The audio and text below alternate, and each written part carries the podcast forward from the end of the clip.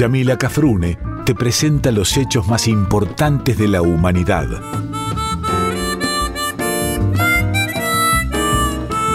Por Folclórica 987 escuchás Contame una historia.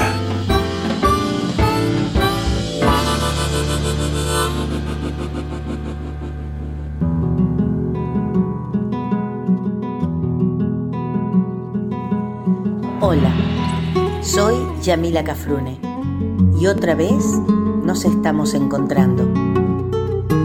Vos desde tu casa y yo desde la folclórica de Nacional. Porque juntos, vos y yo, hacemos Contame una historia. Hola queridos y queridas amigas, nuevamente con ustedes compartiendo otro Contame una historia.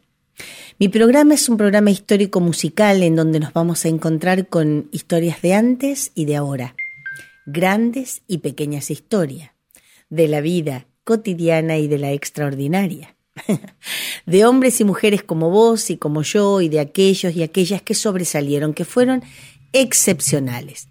También historias de las cosas que nos rodean y que sobre todo hacen a nuestra identidad, a nuestro sentido de pertenencia a la América Grande, que alguna vez fue el sueño de muchos y de muchas, y por qué no, que aún sigue siéndolo. También vendrán al final, como corresponden, las yapas de la historia, que tendrán ese sabor a infancia y a recuerdos.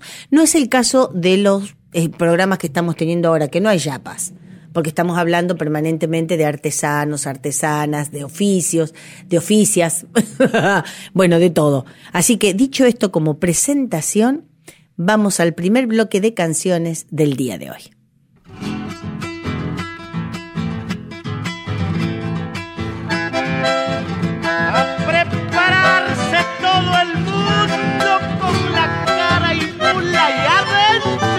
Dicen que sos cara y mula, así no más sé. Cuanto más fiero es el hombre, más dulce el querer. Manuel, toca, escucha. En su pecho hay una estrella, luz de amanecer. Cuando el cara toca el fuelle, canta su mujer.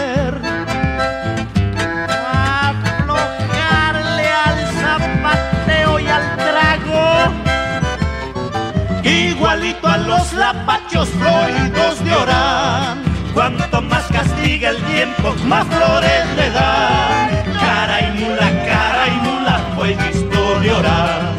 Su acullico es caramelo cuando entra a tocar. ¡Ay, se viene la segunduza!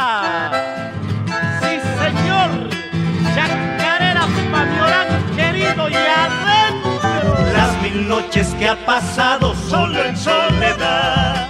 A orillitas del Bermejo lo he visto llorar. ¡Mi río Bermejo, gajo de una santiagueña flor del mistolar. Dicen que ya le he enseñado cómo enguadillar.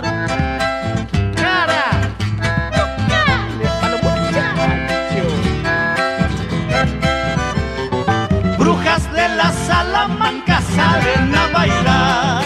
Cuando salpica en su fuelle la zamba de Orán.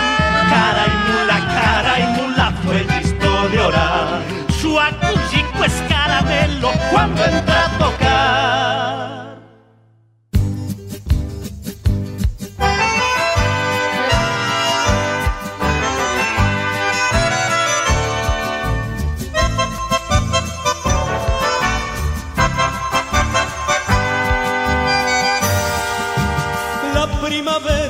sobre su piel, señora en los rayos del sol, entibiando la miel de sus labios en flor.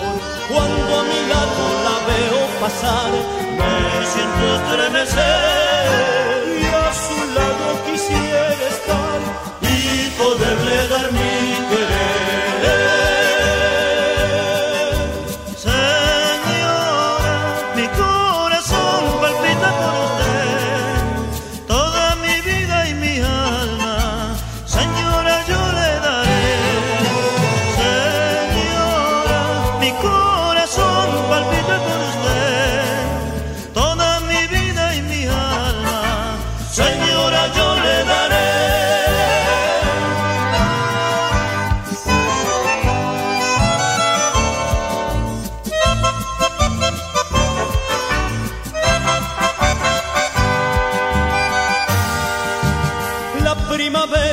sobre su piel, señora camba en su nombre y su voz, y en sus labios también, suspirando de amor.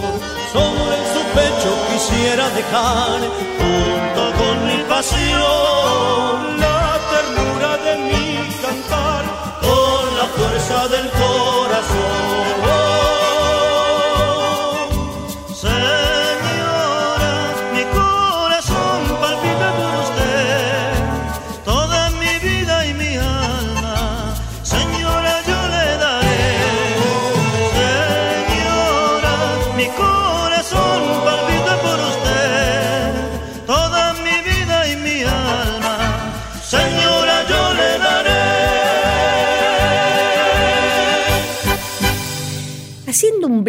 ¿Por qué les decía al comienzo de este programa? ¿Por qué les decía que no iba a haber yapas? Porque estos dos programas que vienen ahora son programas muy especiales para mí. Ustedes saben que yo extraño mucho eh, el ida y vuelta con ustedes. Eh, extraño que me llamen por teléfono, extraño que me escriban, extraño tener invitados, invitadas al programa. Eh, es más, desde que empecé mi programa sola no he podido tener programa invitados, porque he empezado mi programa en pandemia. Así que, claro, exacto, no, no, no hemos tenido programa. Obvio, tuvimos un invitado, sí, acá me, me dice Seba que tuvimos uno, pero fue el único que fue el profe, este, Rolando Paciente, cuando hablamos de los eh, ah, dichos y refranes, ¿se acuerdan? Pero eso fue acá en mi casa, es decir, ni siquiera tuve la suerte de poder invitarlo al programa en Buenos Aires, en la casa central nuestra, bueno, pero estos dos programas que les digo son especiales porque si bien no he tenido a los invitados en forma personal, salvo a uno de ellos que lo fui a buscar porque da clases acá en Cañuelas, a los otros y a las otras artesanas en este caso, no los he tenido presente. Ya se están dando cuenta, hemos hablado en los dos programas anteriores sobre los oficios. Por eso haciendo un repaso de qué oficios vimos, fue, eh, en el primero de los programas vimos los tamberos, los vaqueanos o vaquianos y los alambradores. En el segundo programa hablamos sobre la y el albañil, las y los carpinteros, el afilador, porque yo todavía no conozco afiladoras, y la o el barbero, que les contaba una brevísima historia de cada uno. Bueno, pero ahora no podía dejarlos afuera ni dejarlas afuera. Ellos y ellas son artesanos y artesanas de nuestra provincia son de todo el país y son de la del mundo, son artesanos y artesanas en el mundo, porque en todas partes, en cada pueblito, en cada ciudad, en cada país, en cada región, siempre hay, están las personas que trabajan con sus manos, que tienen oficios que son generales o, o son comunes, si se quiere, a muchos lugares. Pero hoy voy a empezar por un profe al que yo quiero muchísimo, obviamente, bueno, me estoy yendo ya del tema, pero obviamente que quiero, no antes de irme, hablar con, con mi profe amigo, eh, quiero decirles que nos vamos a referir en este programa a los artesanos y a las artesanas. Eh, nobleza obliga, ellos son de la provincia de Buenos Aires. Para ponerlos en antecedentes y tomar un traguito de mate, una chupadita, eh, yo tuve la suerte y el honor de ser directora del mercado artesanal de la provincia de Buenos Aires. Ahí me desburré de un montón de cosas que yo no sabía, un montón de cosas que no conocía, aprendí a amar a los artesanos y a las artesanas. Antes las amaba, pero ahora, después de, de haber sido directora, mucho más, valoro muchísimo el trabajo que ellos y ellas hacen. Entonces dije, ¿cómo no voy a tener yo, precisamente en mi programa que es tan nacional, no los voy y no las voy a tener a ellas y a ellos? Por supuesto. Entonces hoy vamos a hablar con dos varones artesanos. El próximo vienen dos mujeres y otro varón. Ahí se me lo, me lo voy a mezclar. Pero en este caso, al primero de ellos, que fue una grabación que le hice porque él sí está dando clases en la ciudad de Cañuelas, que es mi pueblo, no sé si sabían que soy de Cañuelas, les, digo por las dudas, eh, él sí viene a dar clases al Instituto Cultural de Cañuelas y entonces, como él vino de mi mano aquí, porque yo lo mandé cuando era directora, yo mandé a que él hiciera un trabajo eh, que es el de enseñar en todos los, eh, en todos los municipios de la provincia de Buenos Aires. Cuando yo era directora, lo que hacíamos era eso, enviar a nuestros artesanos a que dieran clases en diferentes lugares, que ahí después gestionaran de tal manera la cosa que pudieran, aunque ellos no volvieran a ese lugar, alguno de sus alumnos o de sus alumnas que, que siguieran enseñando. Ese era nuestro objetivo, ¿no? Disgregarlos, dispersarlos por toda la, la provincia de Buenos Aires. Bueno, este profe, que como ser humano es excepcional y como profesional ni les cuento, lo voy a presentar yo, pero un poquito nomás porque quiero que se presente él. Entonces, vamos a hablar el día de hoy con Miguel Silvestri, artesano, marroquinero de la provincia de Buenos Aires, específicamente de General Belgrano.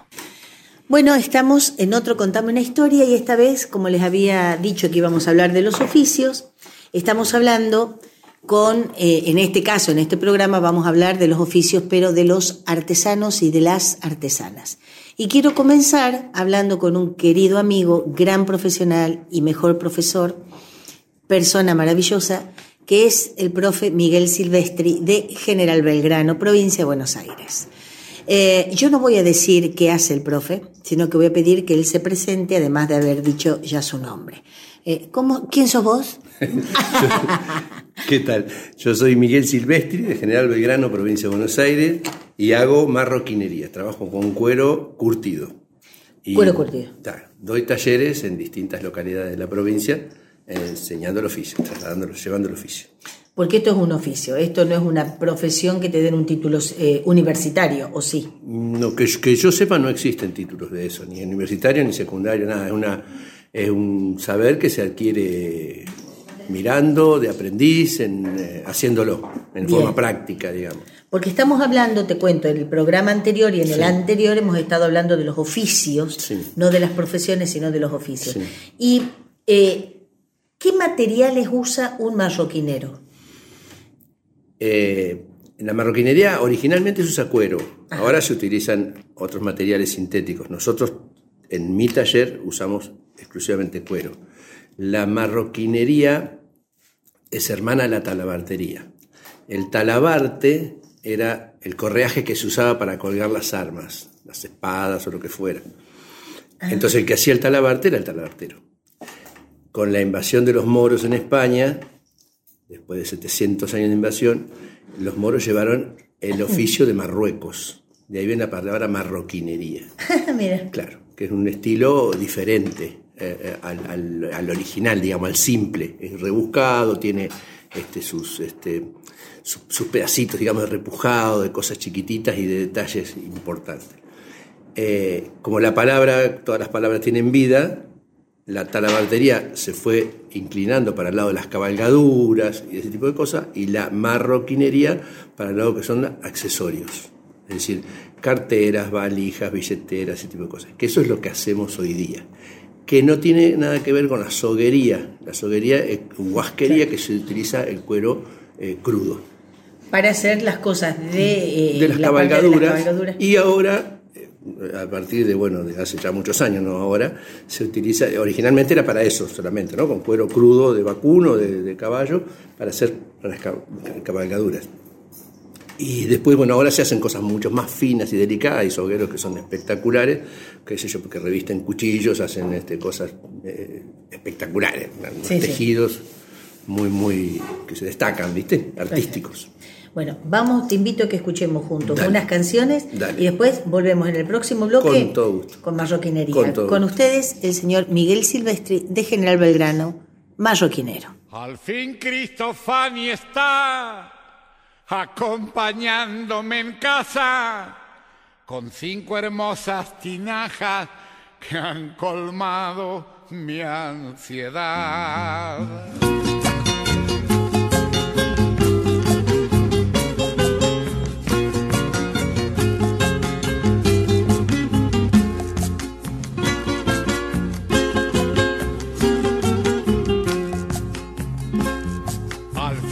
Fabi está acompañándome en casa con cinco hermosas tinajas que han colmado mi ansiedad. Manos de arcilla y gredal, modelándome la vida, tinajas hecha poesía, morada del aguardiente, donde la sangre caliente de la chicha se dormía y la loja amanecía como un sol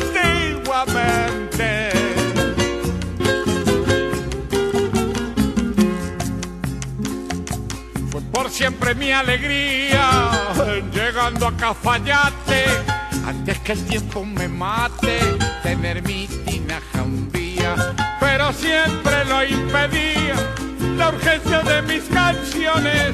Yo andaba a los borbotones de pueblo en pueblo cantando mi tinaja esperando sin comprender mis razones que andaba los borbotones de pueblo en pueblo cantando.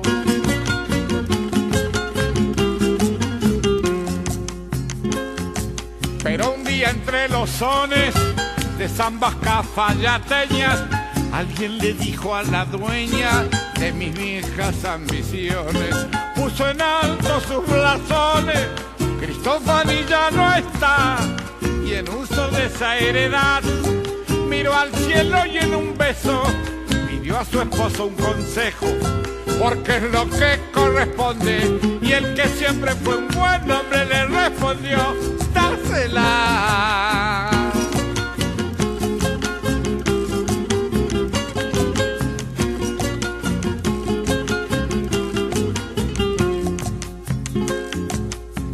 Que silencioso, cuando regreso a mi casa, suelo admirar las tinajas, hondo de placer y gozo. Una escorzuela al retoso, otra una Venus de arcilla, y las otras son capillas donde rezan los luceros. Por eso es que en el sendero de mi cantar peregrino, por ti levanto mi vino, Cristo pan y el alfarero, Cristo pan y el alfarero, Cristo pan y el alfarero.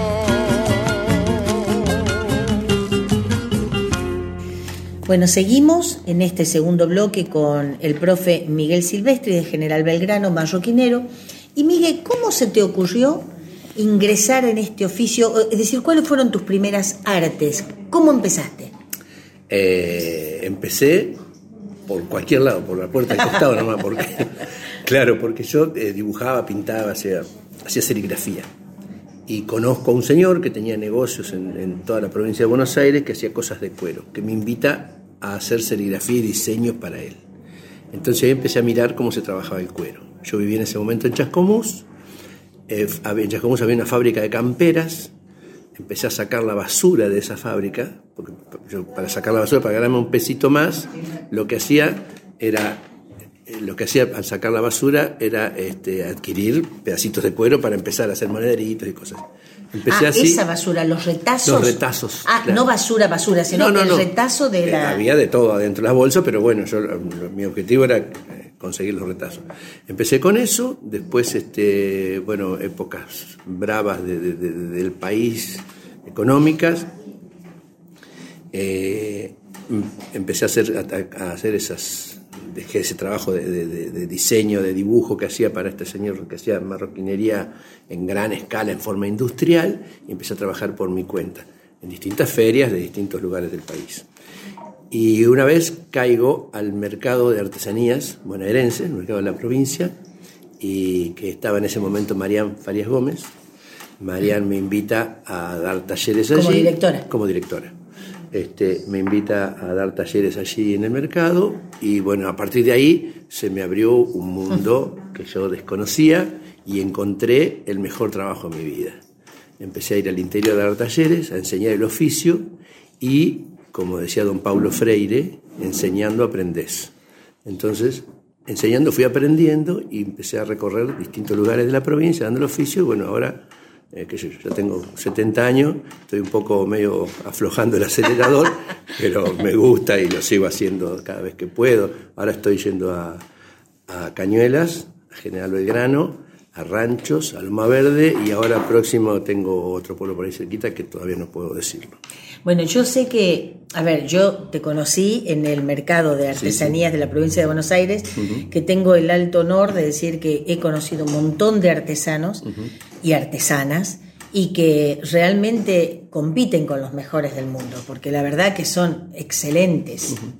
Ellas, ellos, maravillosos. Este, y siempre tus cursos, siempre, tanto en La Plata como en los otros pueblos donde vas, como ejemplo mi, mi pueblo que es Cañuelas, porque ya sabe la gente que yo soy de Cañuelas, algunas veces los he dicho. Capaz que sí.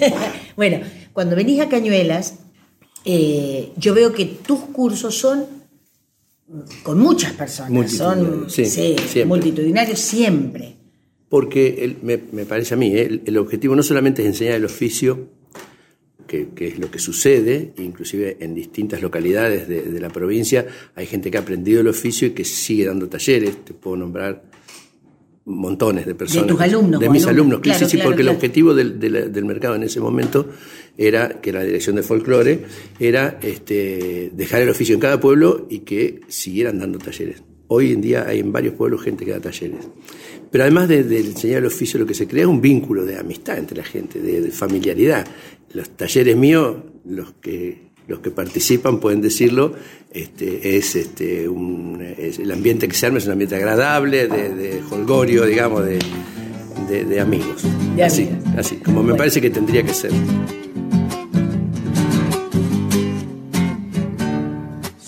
Colores tiene la luna al agua, que digo la luna al agua.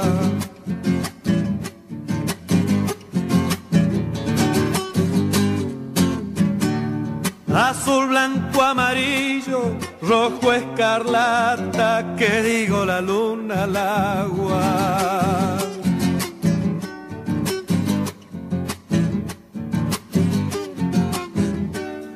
Yo he visto un ciervo herido bañar su frente, que digo bañar su frente.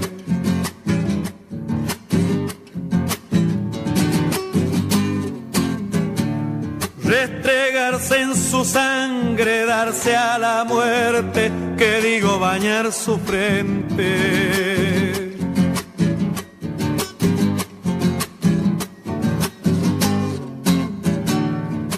Este es el triunfo, niña, de los varones que dicen sus intenciones.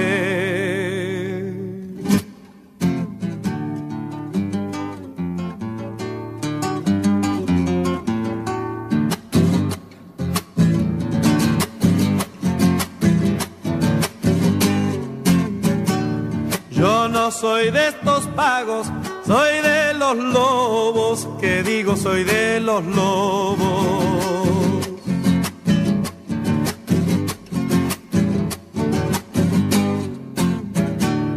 Yo no vivo con nadie, yo vivo solo, que digo soy de los lobos.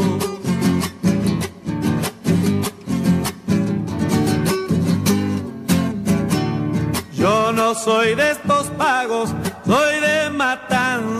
que digo soy de matanza.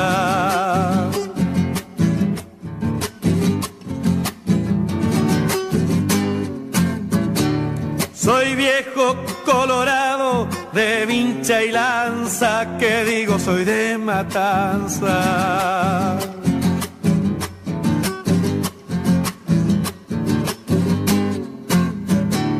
Y este es el triunfo, niña, del tiempo y rosas, que vivan las buenas mozas. Siempre es un placer tan grande encontrarme con mi gente querida, con mis artesanos y con mis artesanas, que realmente volverlos a escuchar después de tanto tiempo de, habernos separado en, esta, en esto de la gestión, eh, es un, realmente es un placer. Eh, habiendo terminado la charla, que esa la, la, pude grabar, como les decía, en vivo con Miguel Silvestri, marroquinero de General Belgrano, provincia de Buenos Aires, ahora les voy a presentar a alguien muy especial, a, una de las eh, artesanías más que tiene más salida laboral, que la gente la elige porque creen que es una de las más fáciles, y yo les puedo asegurar que de fácil no tiene nada, pero que es muy completa. Así que quiero en este primer bloque con el maestro mimbrero de la provincia de Buenos Aires, don Daniel Bertacci, eh, presentarlo así nomás, poquito, como les dije con Miguel.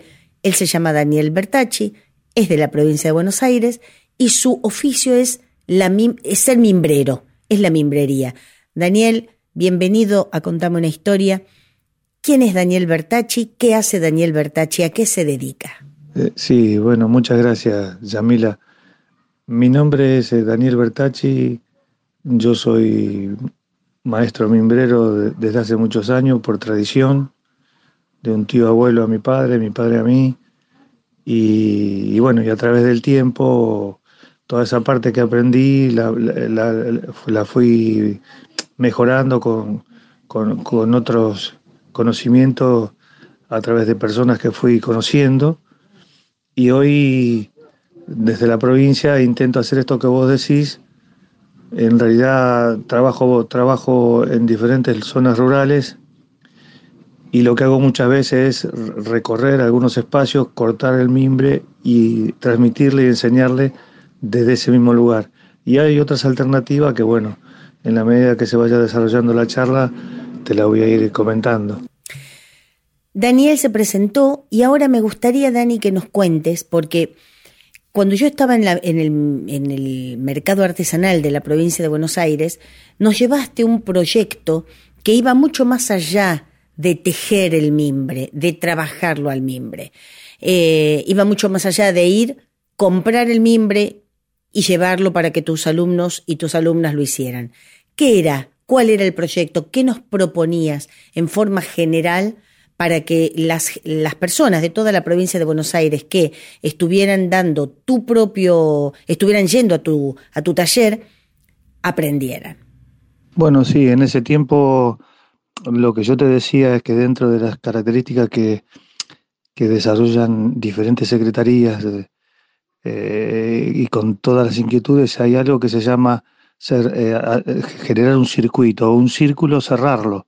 O sea que vos tenés este, eh, se hace la materia prima, se, se, cosecha, se levanta, se prepara y llega lo último a, las manos del, artesano que lo transforma en una pieza para poder ser vendida. Mi, idea en ese, en ese, tiempo y hoy eh, sigue siendo la misma, tratar de darle posibilidades a las personas por las cuales yo paso, y, en ese sentido, cada vez que llego a un lugar, eh, converso con todas las autoridades para poder plantar mimbre en ese lugar donde, donde, donde llego, donde, donde voy a hacer todas las actividades y voy a desarrollar toda la enseñanza.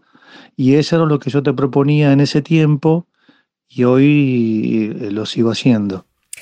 Vamos a un nuevo bloque de canciones y volvemos con el maestro mimbrero Daniel Bertacci provincia de Buenos Aires.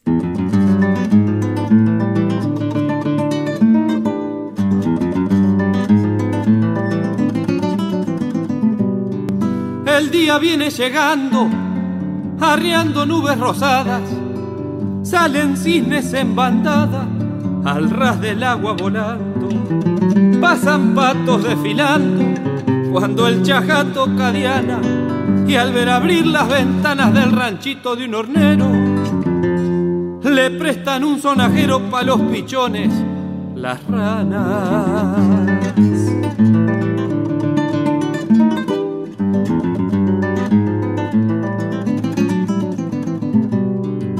El lucero rezagao ha quedado solitario y al cielo poncho unitario le queda como un bordado, un pechito colorado, se confunden los ceibales, retos anteritos reales junto a un monte sin asina, y una urraca saltarina quiere alegrar los sausales.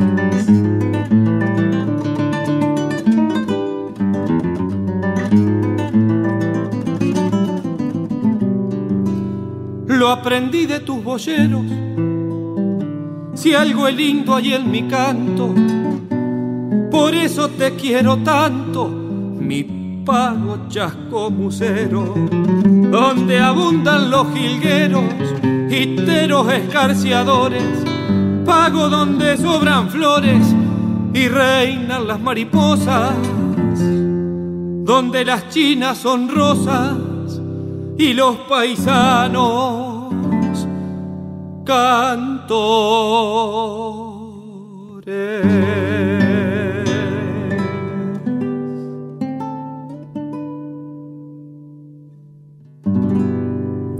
Seguimos en este bloque con las preguntas al maestro mimbrero Daniel Bertacci.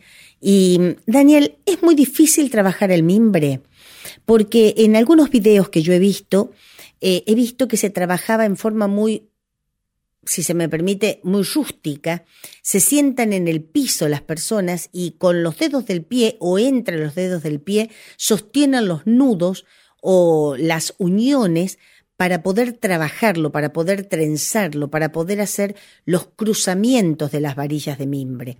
Yo no sé si esto se sigue trabajando así o si ya tus eh, talleres son más, entre comillas, urbanos y si existen bloques, si existen prensas, si existen, este, no sé, alguna especie de gancho que sostenga ese nudo para poder trenzar las varillas de mimbre.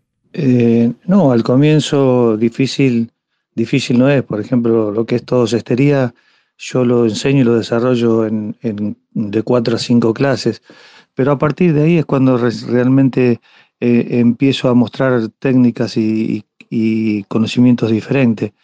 Eh, en, realidad todo lo que vos me comentabas de videos y todo eso son todas técnicas que, hace, que hacen y desarrollan diferentes personas o comunidades eh, donde usan los pies, donde, donde, donde se sientan, donde, y con materiales de, su lugar, de su lugar de origen.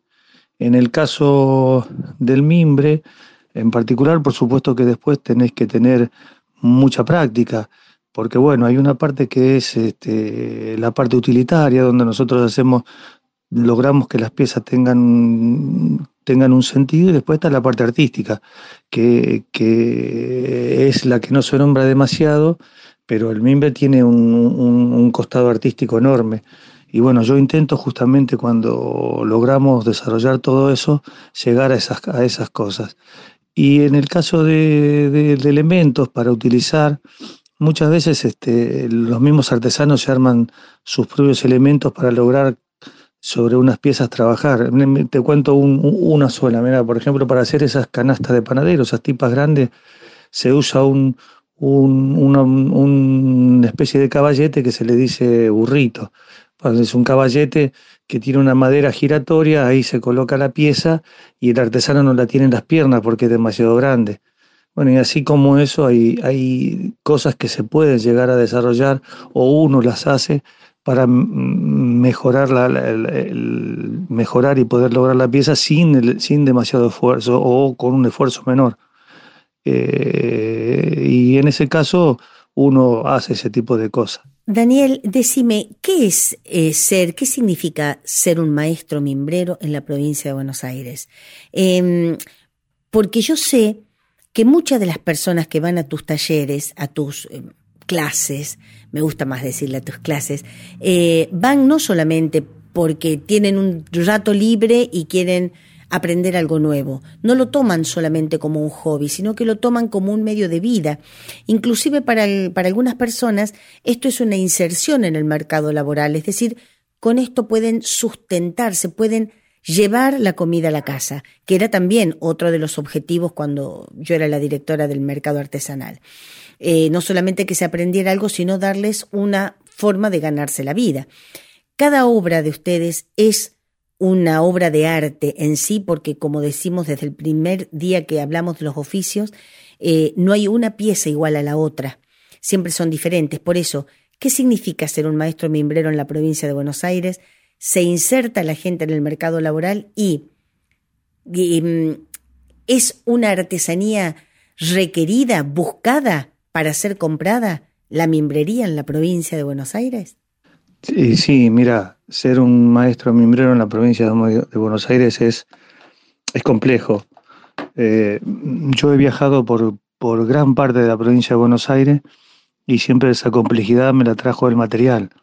Ahora, eso no, eso no me quitó las ganas. Para mí ser, ser, ser mimbrero y estar dentro de este oficio es todo. Es todo. Yo son muchos años eh, desarrollando, creciendo, creando, pensando, siempre con la finalidad de llegar a esto que vos decís, que es que son las personas, las personas a las cuales le puedo dejar algo, porque siempre mi intención cuando me, me volqué a la enseñanza, porque anteriormente tenía mi propio taller, o sea, yo dentro de las características que, que, tengo es que eh, fui, tuve mi propio taller, vendí mis productos, manejo la caña, manejo otros elementos, trabajo el, mimbre en la madera, sobre el hierro. Eh, eh, entonces, dentro de todo eso y todas esas posibilidades, yo intento que en el lugar donde llego dejar eso, dejar, dejar todo lo que está a mi alcance para que alguien pueda continuar y le pueda servir. Y en realidad la idea es que en, la mayoría de los casos, cuando vienen con una idea de salida laboral, yo converso con todas esas personas para ver si puedo abrirles el camino. Una simple anécdota que te voy a decir, eh, estando por Rauch, por ejemplo, le enseñé a una persona que tenía, que vendía, vendía dulces, sus dulces caseros, donde tenía en su quinta todo el caudal de árboles donde, de donde ella sacaba para hacer sus dulces. Cuando conoció el mimbre y se involucró con esto y unió sus frascos con el mimbre, creció su caudal de venta. Y después en un momento el mimbre llegó a ser eh, la, posibilidad más importante que tenía, más que lo que tenía anteriormente, que eran sus dulces. Y a través de eso yo mantengo contacto muchas veces con estas personas, porque si les surge algo, no tengo ningún problema en brindarle alguna posibilidad más. Y bueno, dentro de esa línea es la que yo, la que yo trabajo y me, y me acerco a la provincia con todas esas ideas. Vamos a un nuevo bloque de canciones, de nuestras canciones, y regresamos con la última parte de Mimbrería en Palabras del maestro mimbrero Daniel Bertacci.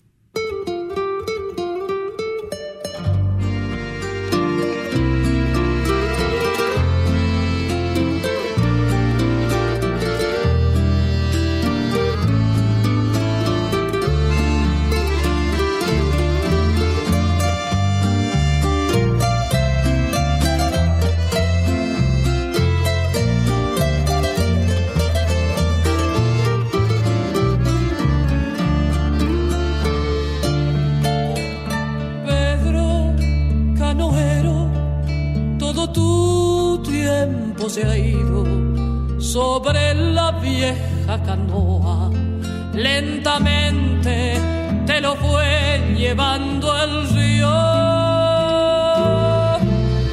Pedro, canoero, ya no has vuelto por la costa, te quedaste en la canoa como un duende sin edad y sin memoria.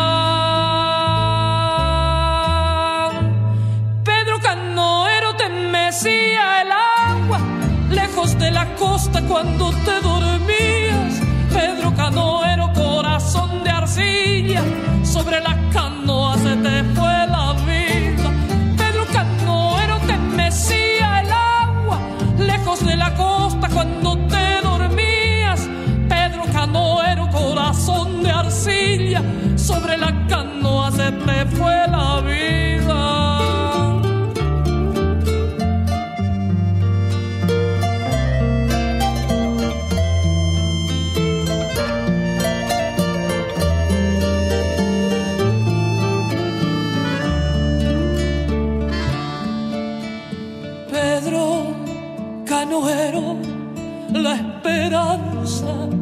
iba sobre el agua amanecida. Tu esperanza, Pedro, al fin no tuvo orillas.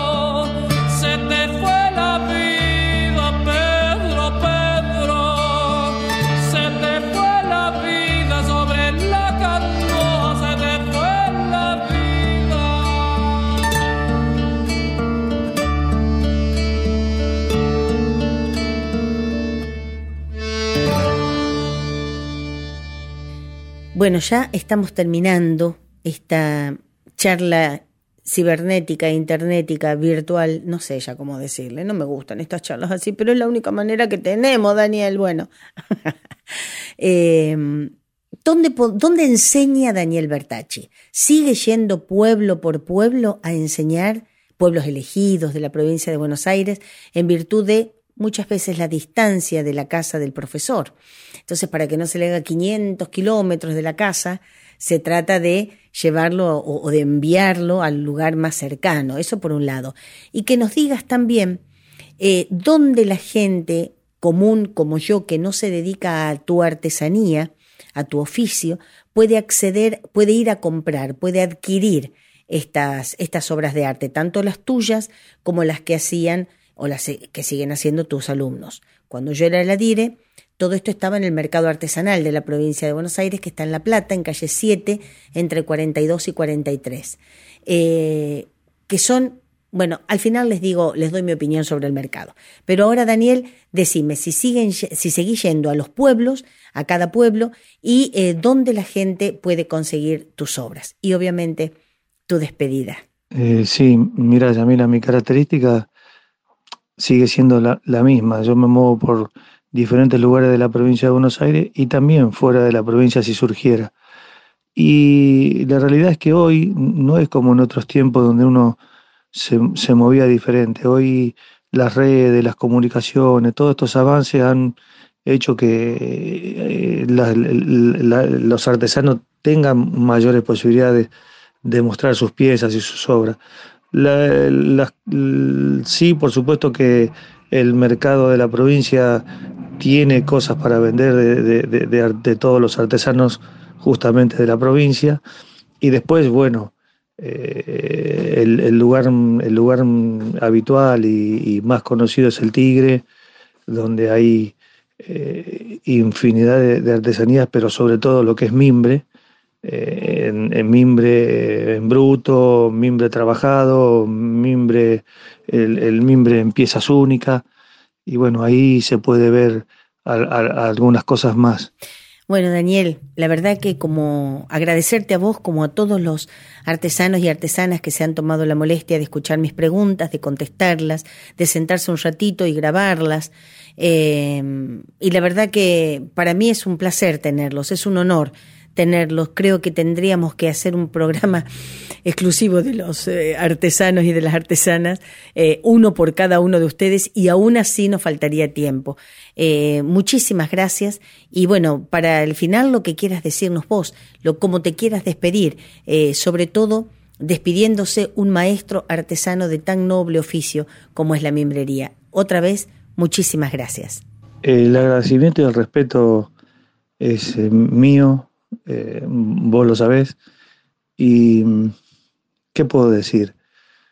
El mimbre ha sido y es eh, en mi vida. Eh, en, general son más de 30 años de enseñanza, otros 15, 20 de, de, trabajos en mis talleres.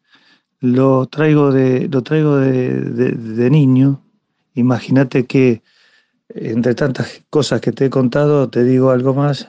Eh, yo siendo chico, uno o dos años, tengo las pocas fotos que en ese tiempo se sacaban, una en un andador andando entre, entre, en, los galpones llenos de mimbre. Porque en ese tiempo, en, el que mi, padre tenía la fábrica, no existía el plástico y él empajaba eh, todo, todas las damajuanas, eh, empajaba las damajuanas que llegaban a su fábrica, ¿no? Bueno, entonces mi, despedida es esa. El mimbre eh, fue, es y será todo, porque bueno, me ha dado todo y la posibilidad de conocer personas mm, de la calidad tuya y muchas más. Muchas gracias. Canciones y vamos al final de nuestro programa.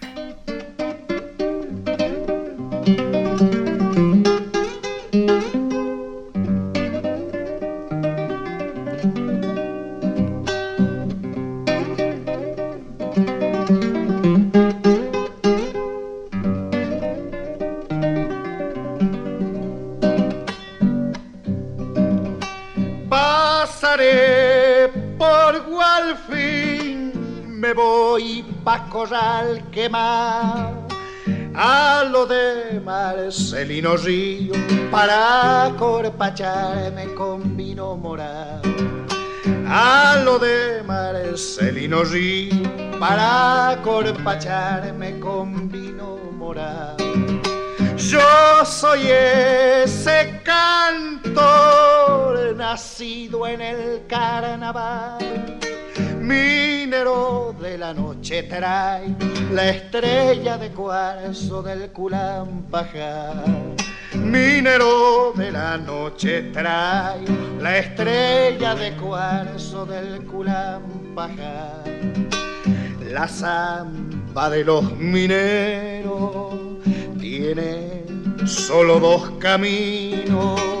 Morir el sueño del oro, vivir el sueño del vino, morir el sueño del oro, vivir el sueño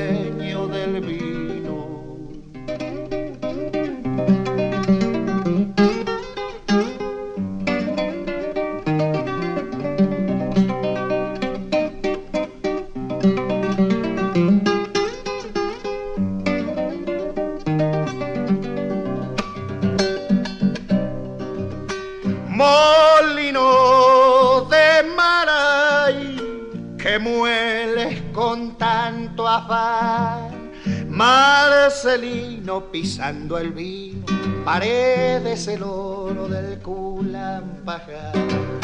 Marcelino pisando el vino, paredes el oro del Culampajar. Yo no sé, yo no soy, ando y porque ando y no más.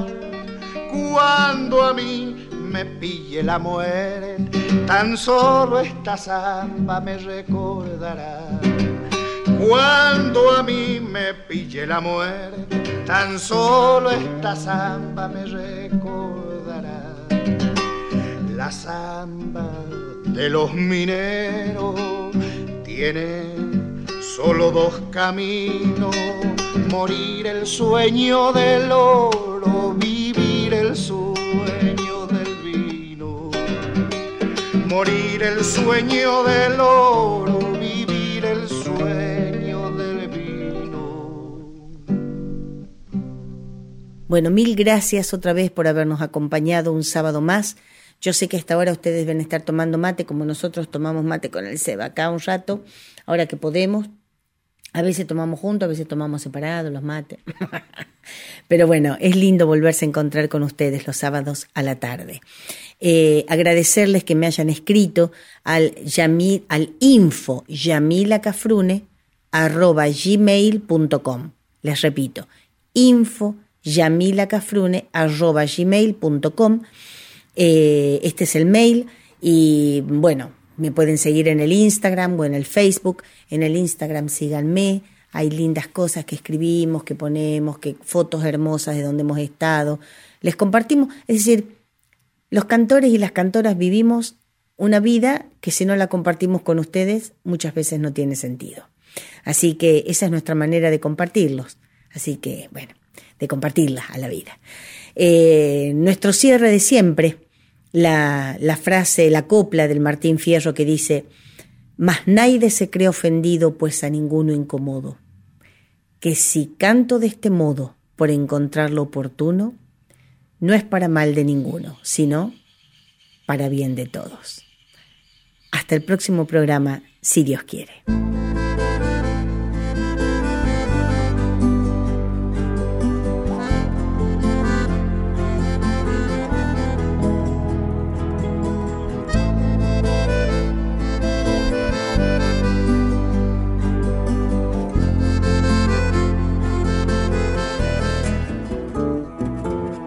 Cuando José el carpintero supo que iba a ser papá, levantó a María en brazos para ponerse a bailar.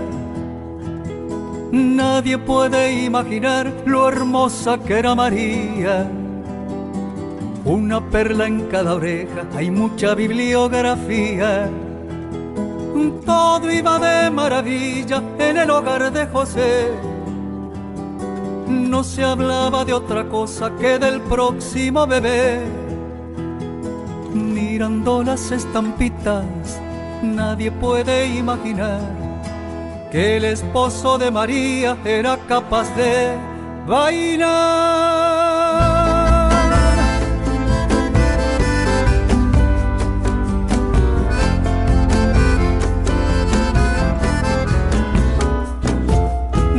La noche conversaban como lo iban a llamar. A él le gustaba Jesús, a ella le daba igual. La dicha se interrumpió, afirman las escrituras. Al mismo tiempo que Herodes decretó la mano dura. Se mandaron a mudar, vendieron lo que tenían siquiera se salvaron las dos perlas de María. Mirando las estampitas, nadie puede imaginar que el esposo de María era capaz de pelear.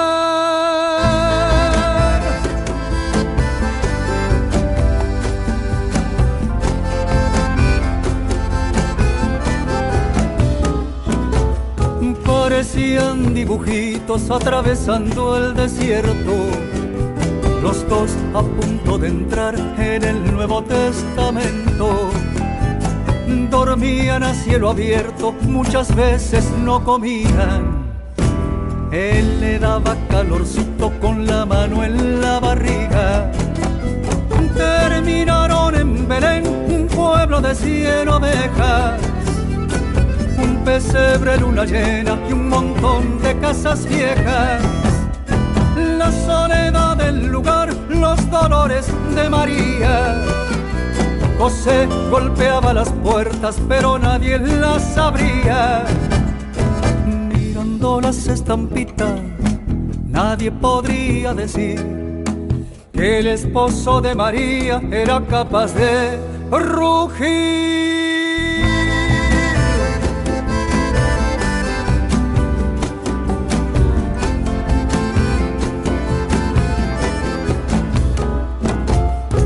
Por un lado la fatiga, por el otro el embarazo. José se enfrentó al pesebre y lo abrió de un rodillazo. Esto es música, señores, esto es puro sentimiento. Un hombre y una mujer compartiendo un nacimiento.